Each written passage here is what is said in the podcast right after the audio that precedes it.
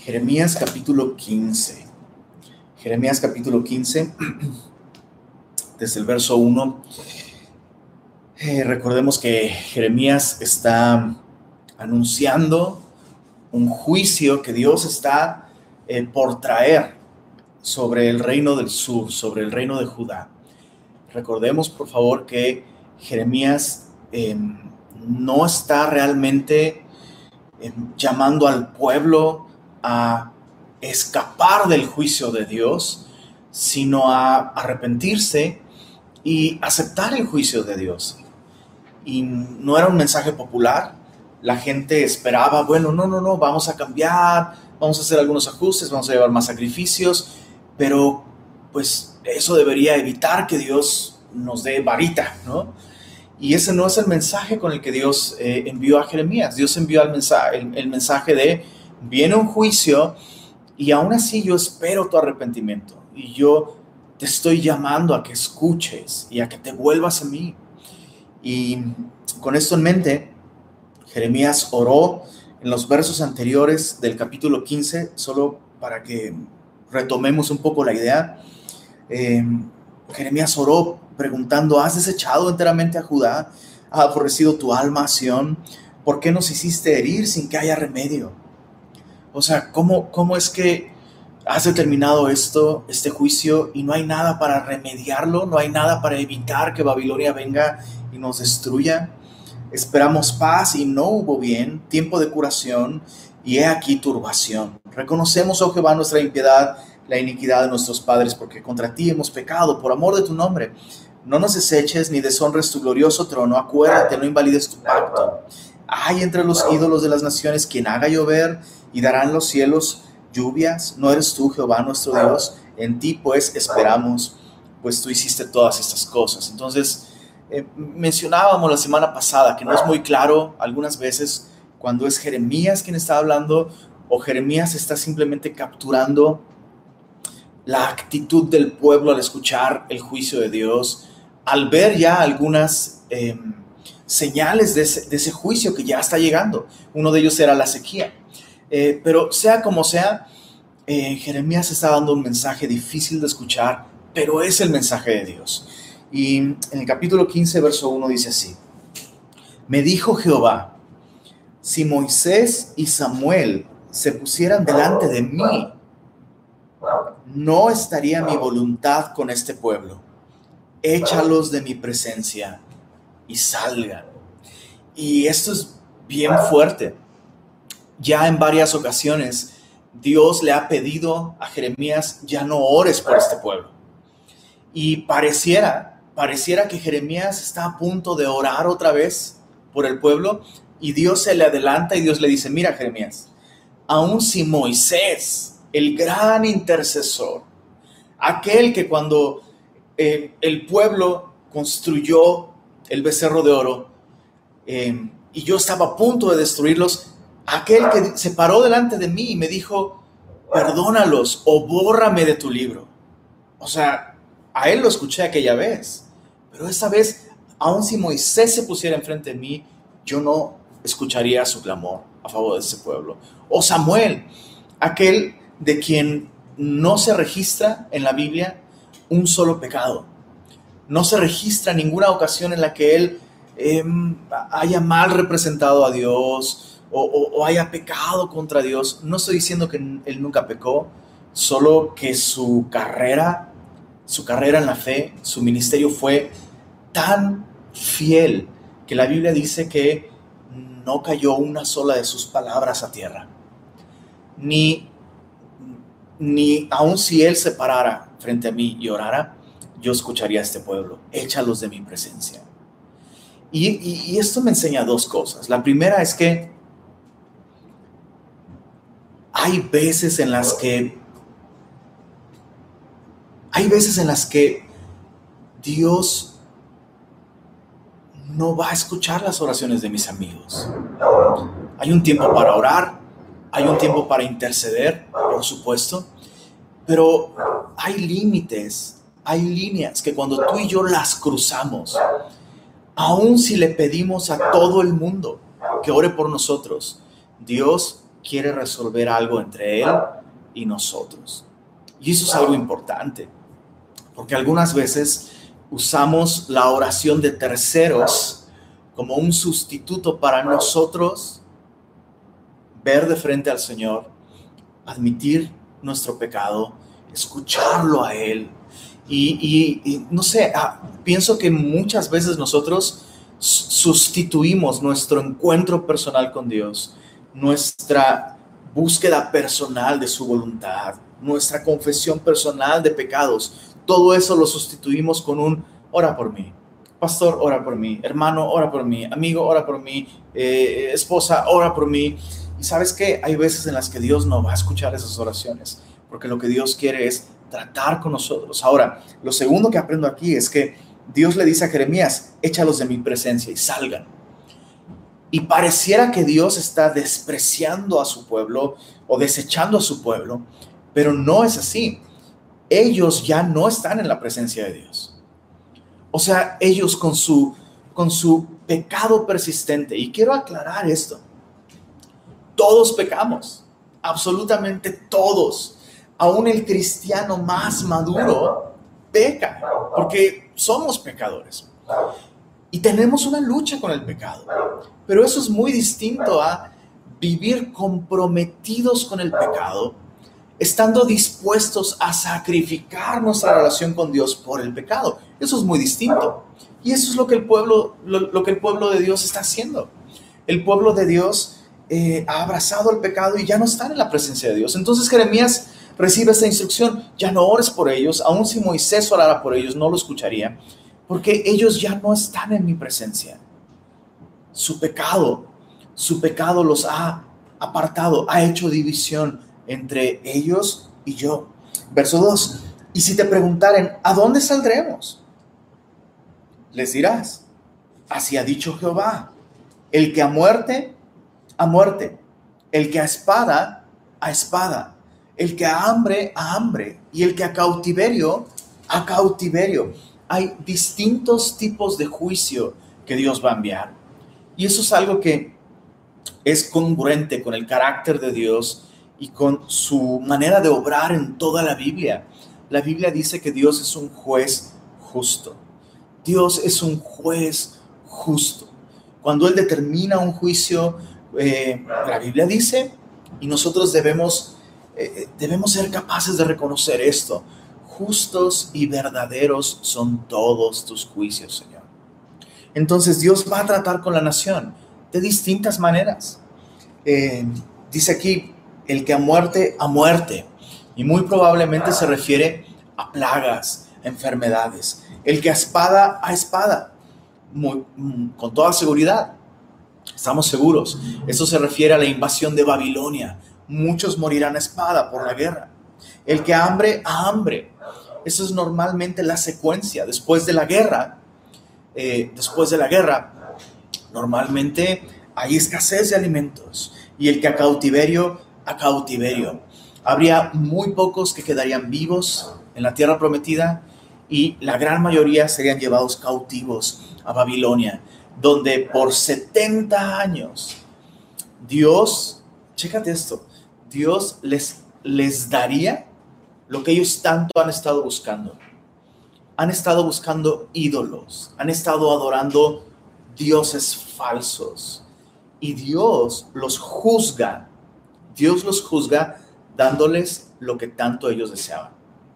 Deseaban ídolos, Dios permitió que fueran llevados cautivos a la capital mundial de la idolatría y la nación de Israel estaría curada de ídolos por siempre.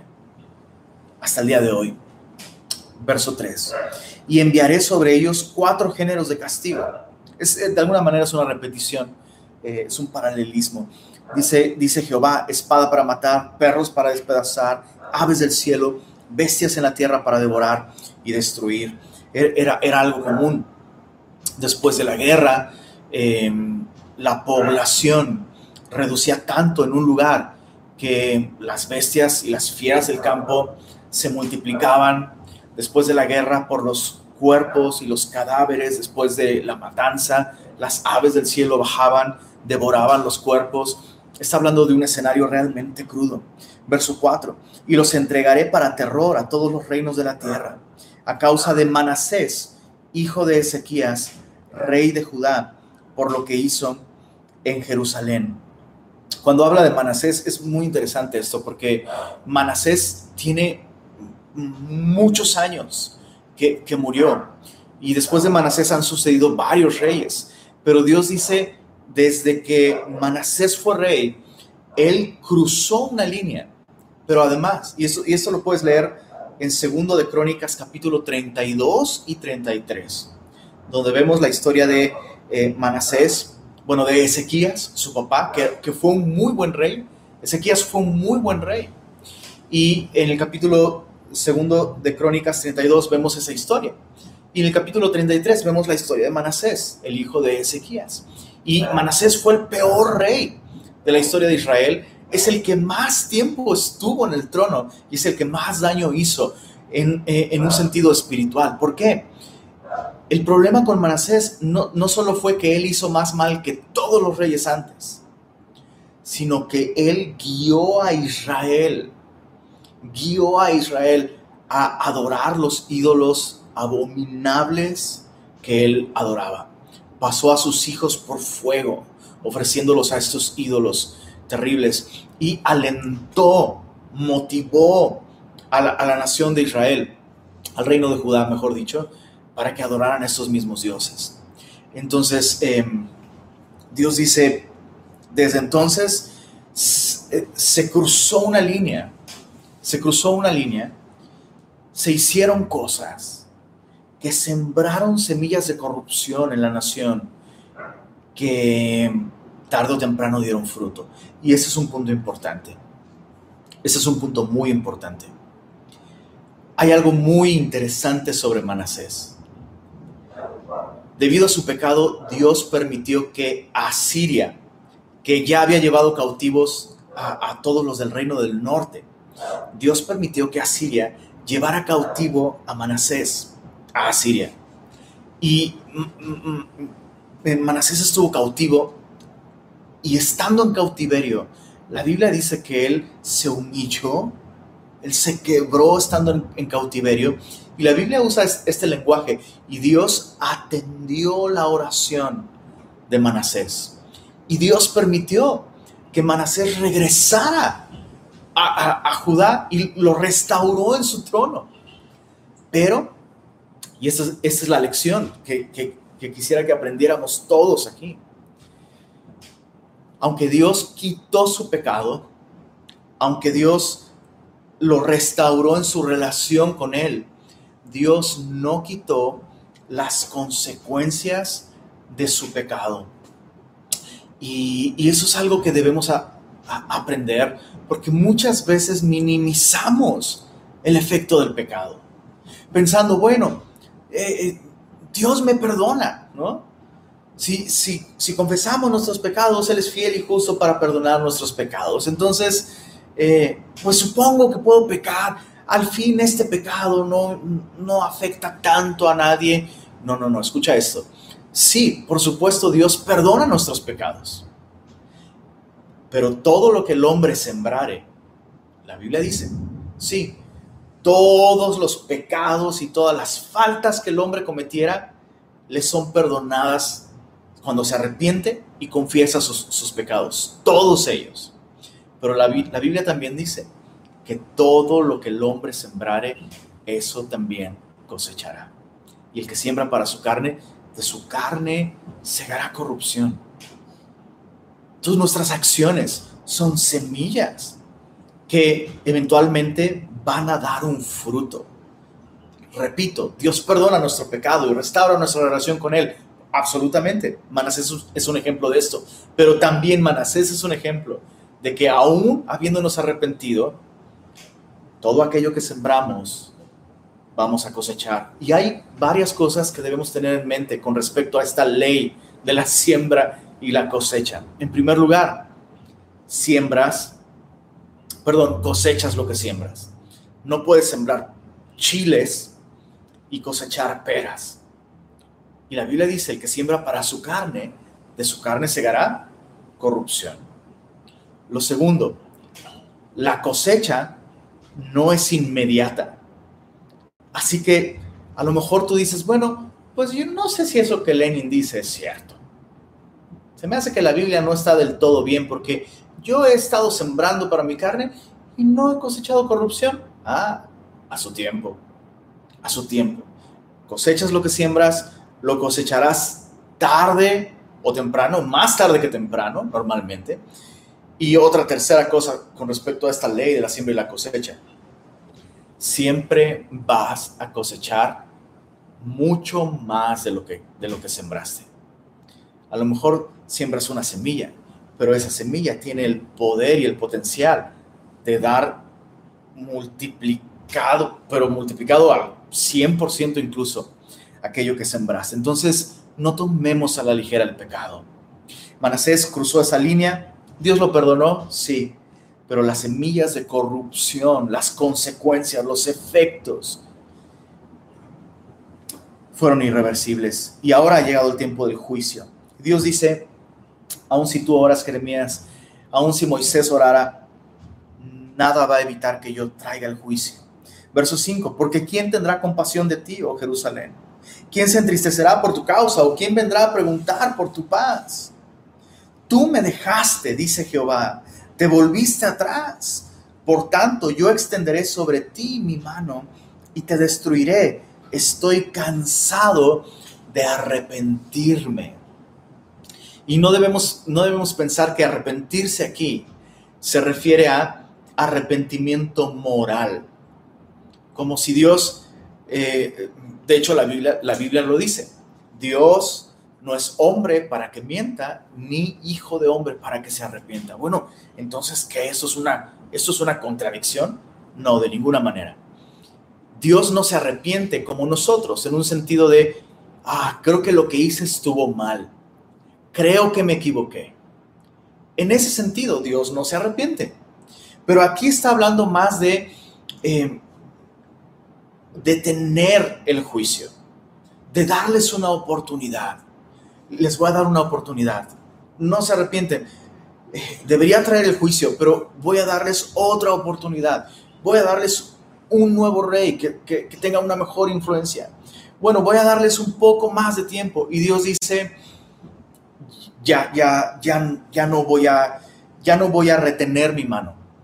Se acabó el tiempo de, de, de gracia para ellos en ese sentido. Verso 7, aunque los aventé con aventador hasta las puertas de la tierra y dejé sin hijos a mi pueblo y lo desbaraté, no se volvieron de sus caminos. Sus viudas se me multiplicaron más que la arena del mar. Traje contra ellos destruidor a mediodía sobre la madre y los hijos. Hice que de repente cayesen terrores sobre la ciudad, describiendo lo que sucedió con las tribus del norte Dios ya llevó 10 tribus en cautividad. Y eso no sirvió para que el, reino del sur, para que la tribu de Judá se arrepintiera. Eh, dice, el verso, verso 9, languideció la que dio a luz siete. Se llenó de dolor su alma. Su sol se puso siendo aún de día, fue avergonzada y llena de confusión, y lo que de ella quede lo entregaré a la espada delante de sus enemigos, dice Jehová. Hizo un mensaje muy fuerte porque, bueno, recuerda que siete es el número de la perfección. Perfección no en el sentido de algo sin errores o sin fallas, sino perfección en el sentido de plenitud. Entonces Dios dice, aún la que, la que dio a luz siete hijos, y, en su idioma original está hablando de siete varones. En esa cultura, eh, tener siete hijos era prácticamente, prácticamente era tener asegurado tu futuro. No, no, no había en ese tiempo algo más preciado para una mujer que ser madre de siete hijos. O sea, podría estar en paz, tendría la seguridad de una vejez digna, sus hijos cuidarían de ella, sus hijos velarían por ella cuando el esposo falleciera, lo cual normalmente y, hasta la fecha, típicamente el hombre muere primero. Pero eh, lo que Dios está diciendo es,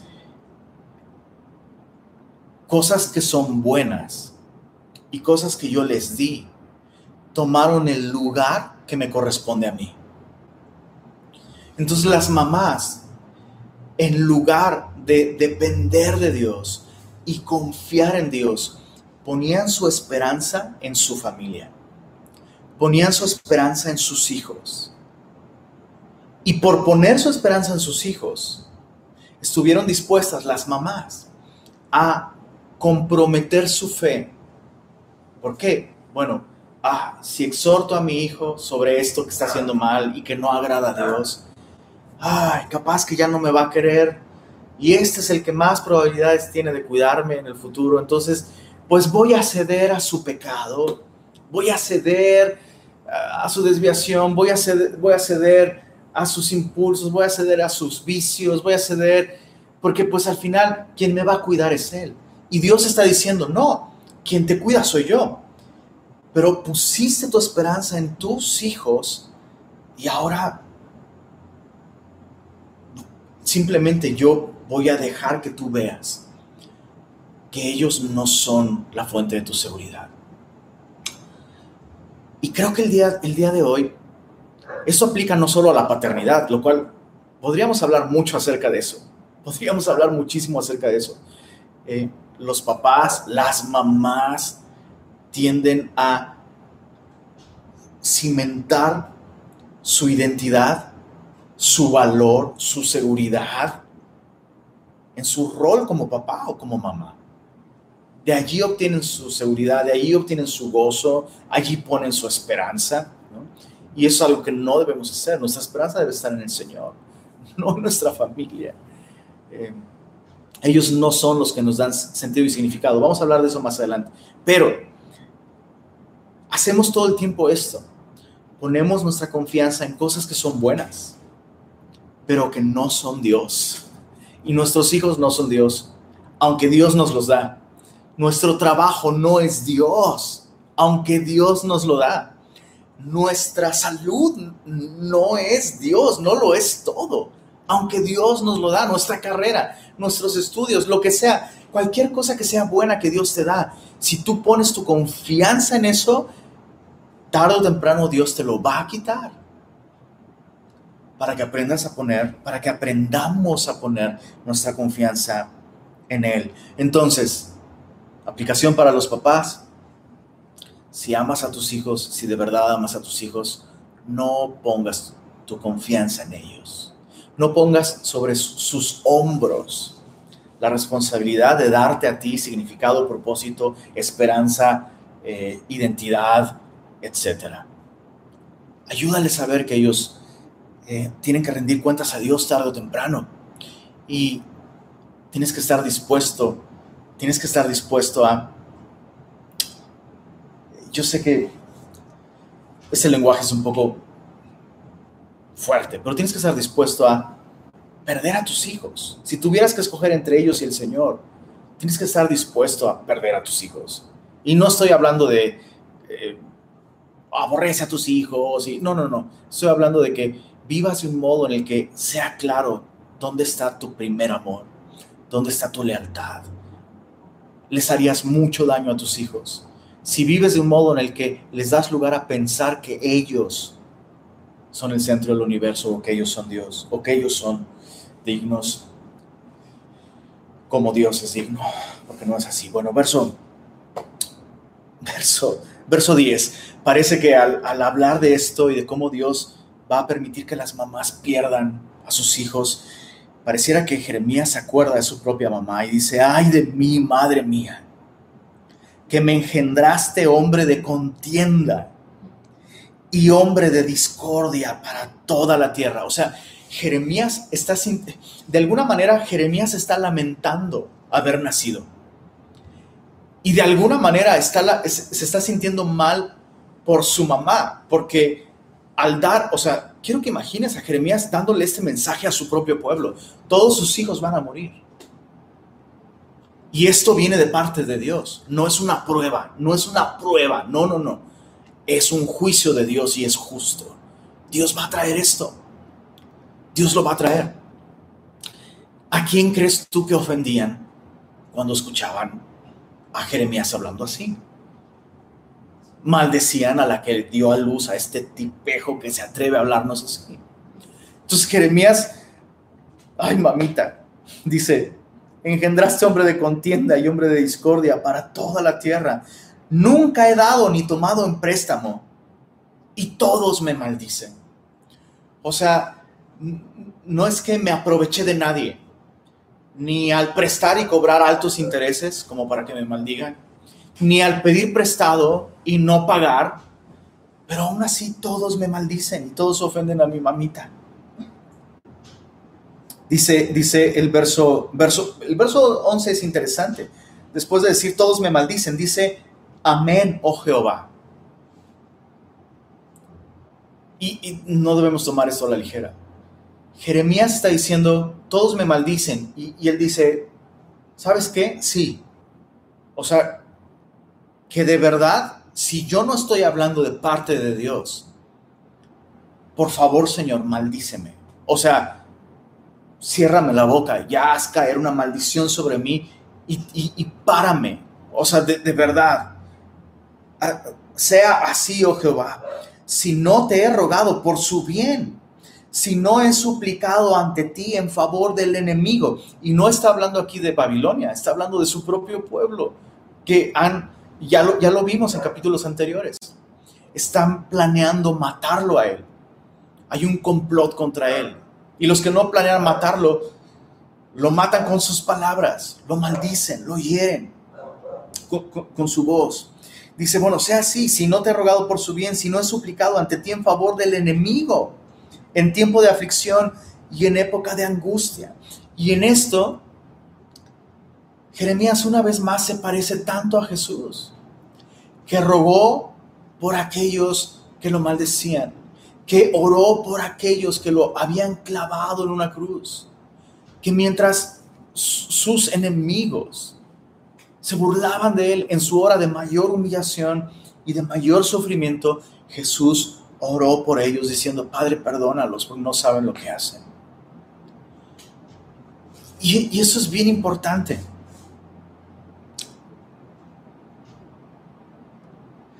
Aun cuando Jeremías ha dado este mensaje tan difícil, con un corazón compasivo, la gente lo maldice y la gente piensa que Jeremías es un hombre amargado, nomás le gusta maldecirnos, maldito tú, Jeremías, ¿no? Es lo que, está, es lo que están diciendo. Tú eres un maldito que nomás estás amargado y te encanta dar juicio y juicio. ¿Dónde está el amor? Nuestro Dios es un Dios de amor. Y tú estás bajo maldición porque tú estás juzgando y Dios no juzga a nadie, Jeremías. Nuestro Dios es un Dios de perdón. Nos dio los sacrificios. Tú estás maldito, maldito seas por representar mal a Dios. Y es sorprendente porque Jeremías evidentemente tiene un corazón compasivo. Jeremías no está, no es, Jeremías no está deseando condenar a todo el mundo y hablar mal de la gente y hacerlo sentir mal. No, no desea esto, no lo disfruta, le duele tener que dar este mensaje. Y lo importante de esto es que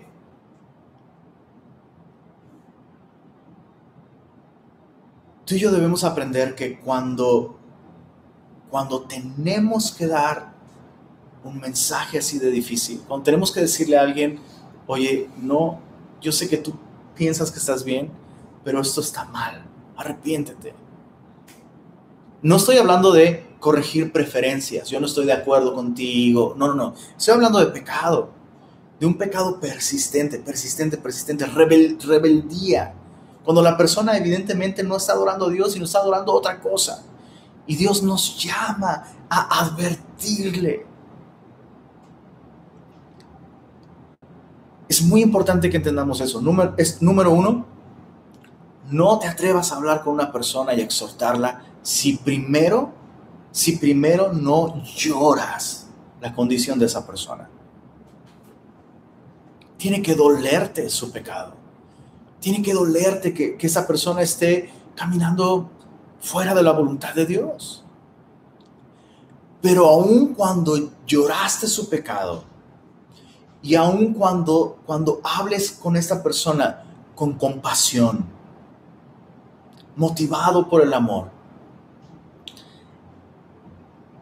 el 99% de las veces la persona va a acusarte de ser alguien que no está representando bien a Dios, alguien orgulloso, alguien que está mal, tú estás mal.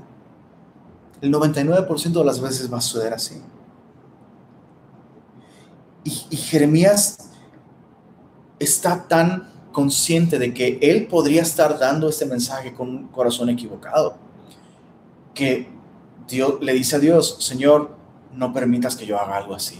O sea, párame antes de que yo haga algo así. Antes bien dice, yo he suplicado ante ti en favor del enemigo en tiempo de aflicción y, en, y en época de angustia. Mira la respuesta de Dios.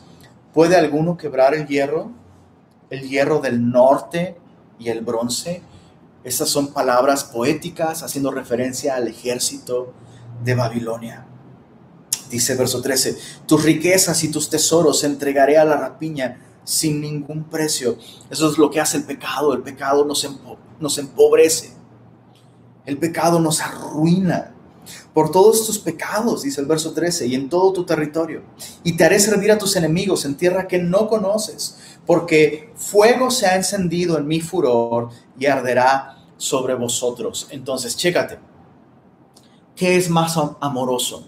¿Qué es más amoroso? Callar cuando una persona evidentemente ya Dios está así encendido en ira y ese fuego tarde que temprano va a consumir, tarde que temprano va a purificar. ¿Dónde hay más amor? ay, no, no digas nada. No, no, no, no, no le digas. O advertirle, estás en, estás en un lugar peligroso y Dios te llama a volver, arrepiéntete. Bueno, verso 15. Tú lo sabes, oh Jehová. Acuérdate de mí, visítame y véngame de mis enemigos. No me reproches en la prolongación de tu enojo. Sabes que por amor de ti sufro afrenta. Y, sabes, ahí está el amor. ahí está el amor.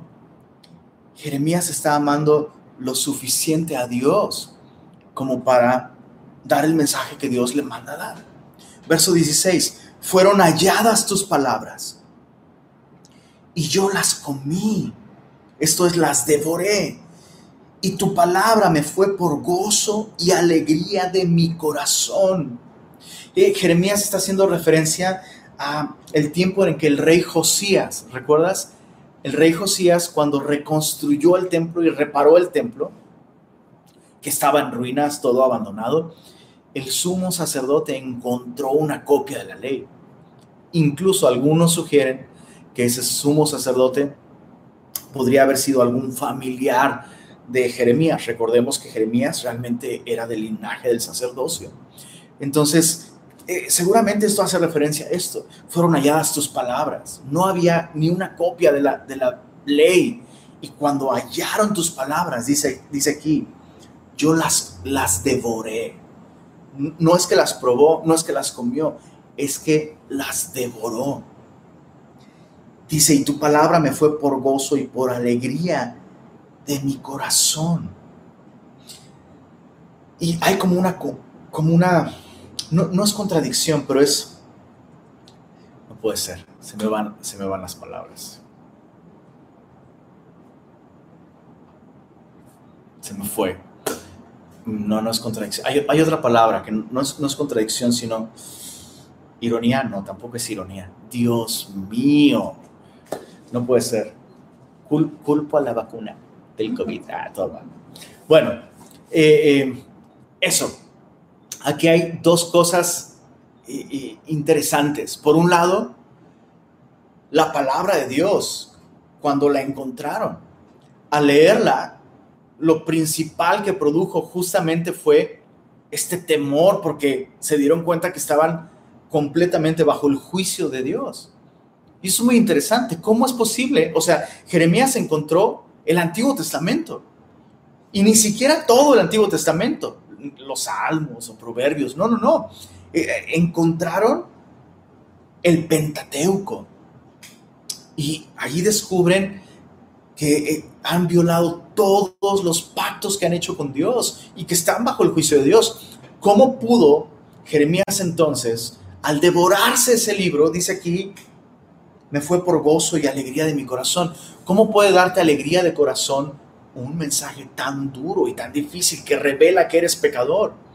Pues justamente por eso, justamente por eso, porque la palabra de Dios al mostrarnos aquello en lo que estamos mal, nos lleva a, a un arrepentimiento genuino que nos permite volver a una relación correcta con Dios. Y es justo lo que dice aquí.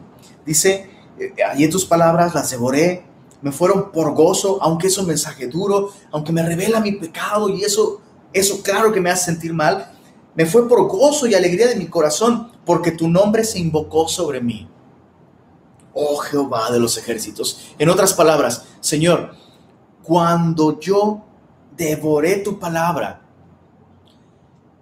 mi relación contigo fue otra. Tu nombre se invocó sobre mí. Perdóname que ponga esta ilustración de Toy Story. Pero eh, es como cuando Andy toma la bota de Woody y le pone su nombre ahí, Andy. Y lo que está diciendo Jeremías es, realmente, realmente yo fui tuyo, realmente fui tuyo. Y aprendí cómo vivir para ti cuando devoré tu palabra. Y tú, tu nombre se invocó sobre mí. O sea, es como si tú hubieras tomado y hubieras puesto tu nombre en, mi persona, Señor. Y ahí está el gozo del corazón. Ahí está el gozo de mi, corazón, dice Jeremías. Eh, eh, es un poco como lo que dice Proverbios 27, 7. Dice que el saciado desprecia aún el panal de miel, pero al hambriento aún lo amargo le es dulce. Parafraseándolo en la traducción Regia Valera, ¿a quién le dan pan que llore? Y este pan este pan a veces es duro, ¿sí? A veces es difícil de masticar totalmente. A veces es aún más difícil de tragar. Amén. Claro que sí. Pero al final, al final, solo una relación con Dios a través de su palabra es lo que va a traer auténtico gozo a nuestro corazón. Bueno, verso, antes de avanzar, si tuvieras que escoger entre tomar tu desayuno mañana o tomar tu cena esta noche, si tuvieras que escoger entre eso y la palabra, ¿qué escogerías? Me llama la, atención cómo para comer, de alguna manera, siempre tenemos tiempo. O sea, podemos dejar nuestra relación con la palabra y nuestros, nuestros tiempos devocionales por días. Y nuestra respuesta es, es que no he tenido tiempo. Pero nunca nos pasa eso con la comida. Como decía mi abuelita, se te olvida todo, pero comer no se te olvida, ¿verdad? Pues no, porque, ¿cómo te lo explico? Y la Biblia dice que no solo de pan vivirá el hombre, sino de toda palabra que sale de la boca de Dios. Nutrirnos de la Biblia, no, no solo pasar tiempo en ella, sino devorarla, nutrirnos de ella. Bueno, verso, verso 17, no me senté en compañía de burladores, ni me engreí a causa de tu profecía o sea, por un lado, no descuidé mi relación contigo y me aparté de los burladores, de los que se burlan de ti, los que se burlan del juicio. Ay, sí, el juicio, el juicio. A ver, ¿cuándo? Dios, ni es cierto. No, no me senté con ellos, me aparté. Dice, pero tampoco me engreí a causa de tu profecía. Me senté solo porque me llenaste de indignación. Y sabes, hay momentos en nuestro caminar con el Señor. Hay momentos en los que Dios nos llama a caminar solos. Ojo, no estoy diciendo, no estoy diciendo, no estoy diciendo que la vida cristiana se puede vivir sin compañerismo, sin pertenecer a una iglesia local, sin rendir cuentas. No estoy diciendo eso. Lo que estoy diciendo es que hay momentos en nuestro caminar con el Señor que son muy solitarios, en los que Dios nos, nos priva de las dulces mieles, de tener compañerismo incluso con el pueblo de Dios. Es justamente lo que le está pasando a Jeremías. O sea, de entre toda la nación, del pueblo de Dios. Finalmente, después de predicar esta profecía, después de dar ese mensaje, Jeremías dice, Señor, servirte y caminar contigo, o sea, descubrí tu palabra, fue maravilloso, me llamaste, me preparaste, me usaste para hablar tu palabra y al final me quedé solo, Señor. Me senté solo. Ahora, hay dos cosas importantes aquí. Por un lado, Jeremías está siendo honesto y está abriendo su corazón con el Señor. Y Jeremías le está diciendo al Señor, Señor, te amo, me encanta, Señor, servirte y, conocer tu palabra. Pero es difícil hacer esto, Señor. Es difícil y me siento solo. Entonces, por un lado, Jeremías simplemente está expresando algo objetivo que está sucediendo. Realmente está solo, todo el mundo lo aborrece y, esto lo está afectando emocionalmente. Y esto, esto debe llevarnos a reflexionar como cristianos, absolutamente todos, como cristianos. Jesús habló de esto, de cómo a veces, en algunos momentos, caminar con Él, identificarnos con Él, exaltar su palabra, va a hacer que experimentemos el rechazo, no solo de nuestros amigos, sino incluso nuestros familiares.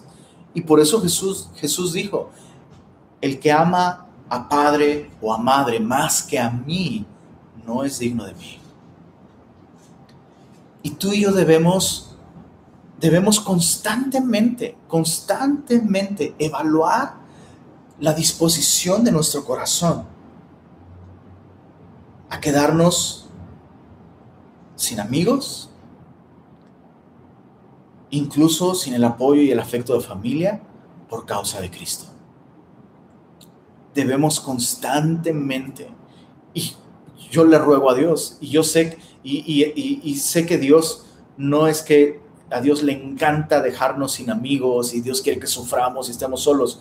Por favor, no estoy diciendo esto, pero sí estoy diciendo que entre más, entre más corrompido está el ambiente moral de nuestros tiempos, de nuestro país, de nuestra oficina, de nuestra familia o incluso de nuestro círculo de amigos en la iglesia.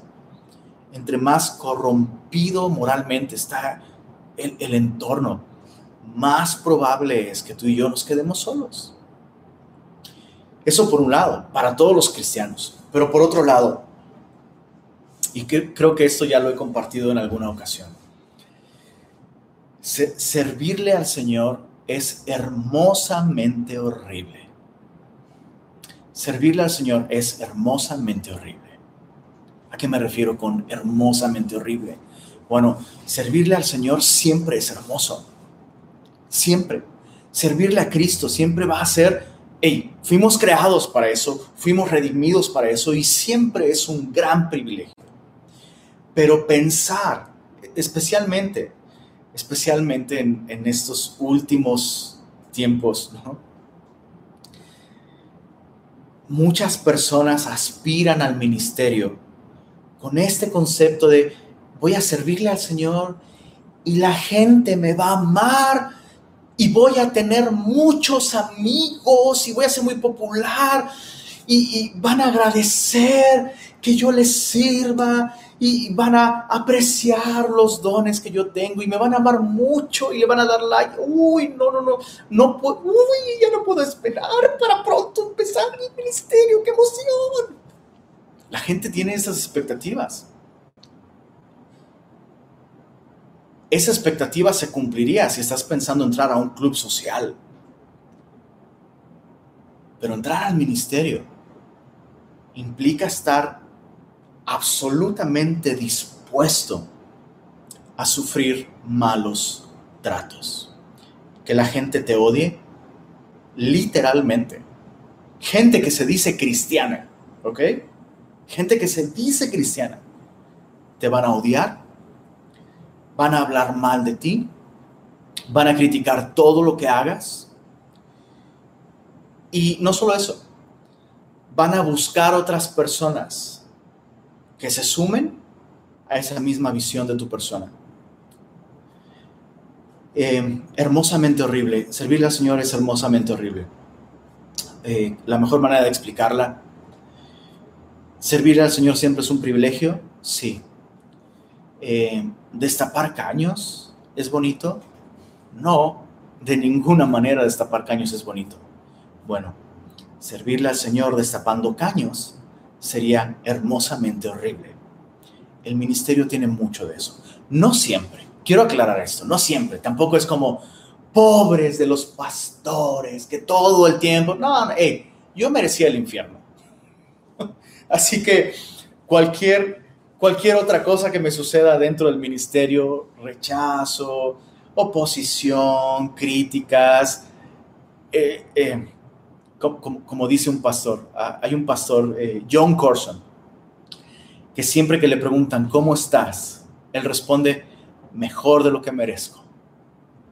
Entonces, no estoy diciendo esto para que al rato todos ustedes me manden mensajes, pastor, no, lo amamos muchísimo, este, no, no lo estoy diciendo para eso, lo estoy diciendo porque es verdad. Y a Jeremías le pasó. A Jeremías le, le pasó. Entonces, si tú aspiras a servir al Señor, tienes que estar dispuesto a que la gente te trate como Jeremías. Verso 19. Por tanto, Perdóname, perdóname. Verso 18. Jeremías continúa con esta, con, esta reflexión. Estoy solo, Señor. Disfruto tu palabra, la amo, pero estoy solo. Verso 18. ¿Por qué fue perpetuo mi dolor y, y mi herida desahuciada no admitió curación? O sea, tu palabra es verdad, me has llamado a darla, la he dado. De verdad yo lo que quiero es agradarte a ti, pero no deja de afectarme no deja de afectarme. Me, está doliendo demasiado, Señor, me duele. Me duele. Me duele mucho. Verso 18, serás para mí como cosa ilusoria, como aguas que no son estables. Eh, eh, eh, está usando esta, esta imagen de una persona en un desierto que de pronto sufre un espejismo, ¿no? Y parece que ve una fuente de agua, pero es simplemente el efecto del calor y un poco el deterioro y el cansancio. Parece que hay una fuente de agua ahí y ya llega y no es cierto, fue un espejismo. Y luego veo otra más adelante y así Jeremías dice, Señor, o sea, pienso que el alivio va a venir después y pienso que el alivio va a venir después y, no llega, Señor. Vas a seguir siendo tú, vas a seguir siendo así como un espejismo, como cosa ilusoria como aguas que no son estables. Y, esto es una referencia al conocimiento de los pastores. En esas regiones ellos conocían lugares específicos que cuando todas las otras fuentes de agua se secaban, ellos conocían lugares de reserva en los que puedes ir y ahí siempre vas a encontrar. Aunque todo esté seco, mira, ahí hay un lugar y estás medio escondido, yo lo conozco y ahí puedes encontrar, aunque sea un poco de agua, te vas a refrescar. Y lo que Isaías está diciendo es, Señor, todo esto me ha afectado tanto, que ahora cuando voy buscando saciar mi sed y encontrar alivio en ti, no lo encuentro, Señor. No lo encuentro. Ahora mira la respuesta de mira la respuesta de Dios a Jeremías. Por tanto así dijo Jehová: si te convirtieres, yo te restauraré. Eso es impresionante. O sea, Dios le está diciendo a Jeremías, Jeremías, bueno, vamos a terminar de leer el versículo. Si te convirtieres, yo te restauraré y delante de mí estarás. Y si entre sacares lo precioso de lo vil, serás como mi boca. Conviértanse ellos a ti y tú no te conviertas a ellos. ¿Qué es lo que estaba pasando? Bueno, de tanto escuchar a la gente, de tanto escuchar que la gente dice, Jeremías, tú estás mal, ¿cómo no? No, no dicen nuestras canciones que Jehová es lento para la ira, grande en misericordia. No dicen las escrituras que sus misericordias son de generación en generación.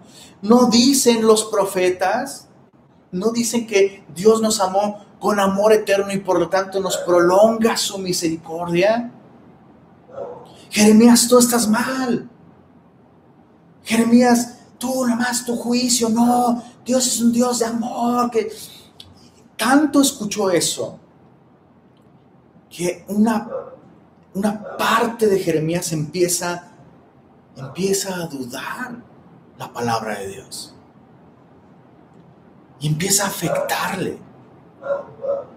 Y, y, una parte de él, bueno, tal vez sí es cierto, tal vez, y luego no me siento tan bien, y luego no creo que Dios quiera que me quede solo y sin amigos, y, tal vez yo estoy siendo muy duro, y si es cierto, pero lo bello aquí es que Jeremías está reconociendo esta lucha. Señor, estoy dudando, ya no sé qué está pasando, me está afectando estar solo, sentirme solo, eh, me duele lo que está pasando y Dios le dice, hey, lo que está pasando es que estás tan enfocado en lo que estás sintiendo que eso permitió que te afecte lo que otros dicen acerca de ti y acerca de mí. En otras palabras, Jeremías, escuchar, escuchar a toda esta gente, permitir que sus ideas tengan un lugar en tu mente y en tu corazón, te ha apartado de mí. Jeremías, te envié para que ellos se conviertan a ti y tú te estás convirtiendo a ellos. Así que conviértete, regresa a mí y yo te restauraré. Y sabes, tal vez como cristianos, especialmente en, un tiempo como este, especialmente en un tiempo como este, en el que se habla tanto de la tolerancia, y todos estos discursos, tú sabes de lo que estoy hablando. Puede que una parte de nosotros, de tanto escuchar, bueno, pues amor es amor, no importa, ¿no? Bueno, tú dices eso, pues yo tengo otros datos. No, bueno. De, de tanto escuchar que cada quien tiene su verdad. ¿Y quién te crees tú que eres para decir que otra persona está mal? Eres un orgulloso déspota, ¿no? De tanto escuchar eso, de tanto oír eso. Me pregunto qué tanto tú y yo nos estamos convirtiendo a la voz y al espíritu de nuestra época en lugar de convertirnos al Señor. Si a Jeremías le pasó. O sea, si a Jeremías, que se devoró la Biblia, que escuchaba audiblemente la voz de Dios, si a Jeremías le pasó esto, ¿no crees tú que podría muy fácilmente estarnos pasando a ti y a mí? ¿Cuál es la solución? Déjame sugerirte algo, déjame sugerirte esto, por favor. Desintoxícate de redes sociales, desintoxícate de noticias, desintoxícate de las personas que constantemente, aun cuando se digan cristianas, tú sabes que están solamente tomando partes de la Biblia, las partes bonitas, y dejando las feas. Desintoxícate de literatura. Y, ojo, estoy hablando principalmente de literatura cristiana. Desintoxiquémonos de todas esas cosas hagamos un alto en nuestra vida y abramos la Biblia de nuevo. Devoremos su palabra otra vez, de modo que, como dice Jeremías, devoré tu palabra, me fue por gozo y por alegría de mi corazón, porque tu nombre se invocó sobre mí. Al abrir la Biblia, mi relación contigo fue distinta, Señor. Y el gozo fluyó de nuevo. Verso, verso 20 y 21. Mira lo que dice. Con esto terminamos el día de hoy. Verso 20 y 21. Y te pondré en este pueblo por muro. O sea, Jeremías, conviértete, vuelve, regresa, regresa. Yo te voy a restaurar. Dice, y te pondré, verso 20, te pondré en este pueblo por muro fortificado de bronce. Y pelearán contra ti. Pero no te vencerán. Subraya esto en tu Biblia, por favor. Subráyalo. Porque yo estoy contigo. Me encanta porque Jeremías llega con el Señor y dice, Señor, me senté solo, mira, acabé solo, estoy solo. Y Jeremías dice, no, no, no, estás solo porque tú te alejaste de mí. Te alejaste de mí, pero regresa, yo te voy a restaurar y ¿qué crees? No vas a estar solo. Yo estoy contigo, yo estoy contigo. Y te pondré en este muro por muro fortificado, pelearán contra ti, pero no te vencerán. Verso 21, y te libraré de la mano de los malos y te redimiré de la mano de los fuertes. Me encanta porque en los primeros dos capítulos Dios le dice a Jeremías que justamente para esto lo está llamando. Dios lo llamó muy jovencito, lo llamó muy, muy, muy jovencito. Y lo llamó para esto, para ser como un muro, para que la nación de Israel, ¡pum!, literal, topen con pared y pelearán contra ti y harán guerra contra ti, pero yo estoy contigo y yo te libraré. No te libraré de la, de la oposición, no te libraré del rechazo, no te libraré de los comentarios hirientes en tu contra, pero, pero te libraré en medio de todo eso. No vas a ser popular, vas a acabar sin amigos, pero vas a acabar, vas a acabar a mi lado, porque ¿qué crees? ¿Qué crees, Jeremías? Yo también estoy solo. Todos me abandonaron pero ya no estoy solo cuando tú estás conmigo. Entonces, ¿por qué no estamos solos juntos, Jeremías?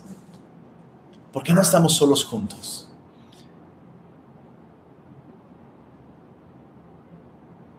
Y esa es la manera en la que Dios nos llama a vivir en, medio de un mundo en el que le rechazan.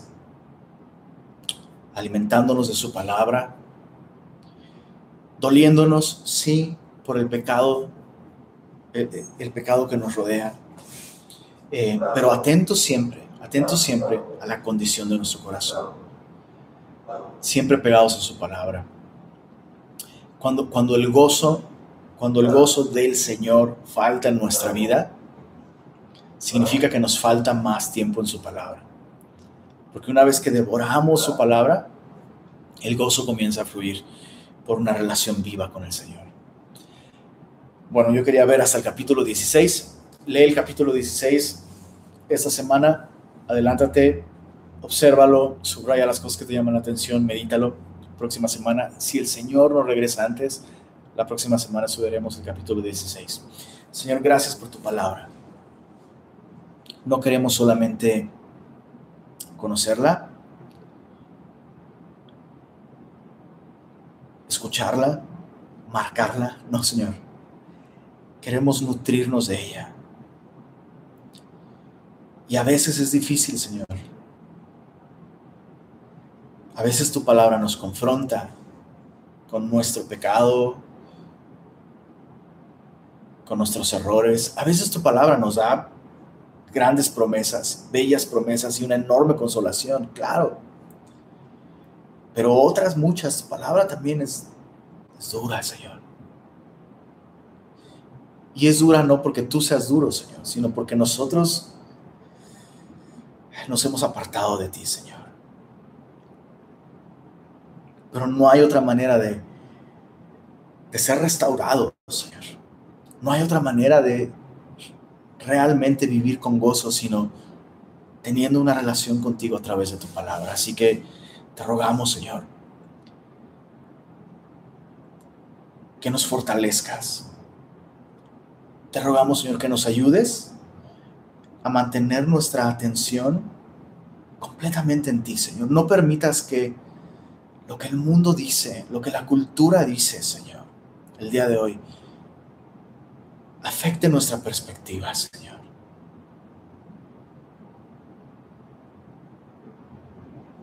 Te ruego que especialmente aquellos que se sienten solos el día de hoy, solos por ser cristianos, Señor, que puedan recibir esto como una invitación tuya a deleitarse contigo en tu palabra. Y danos el corazón, el corazón de Jeremías. Señor, es, es tu corazón. Un corazón capaz de dolerse, Señor.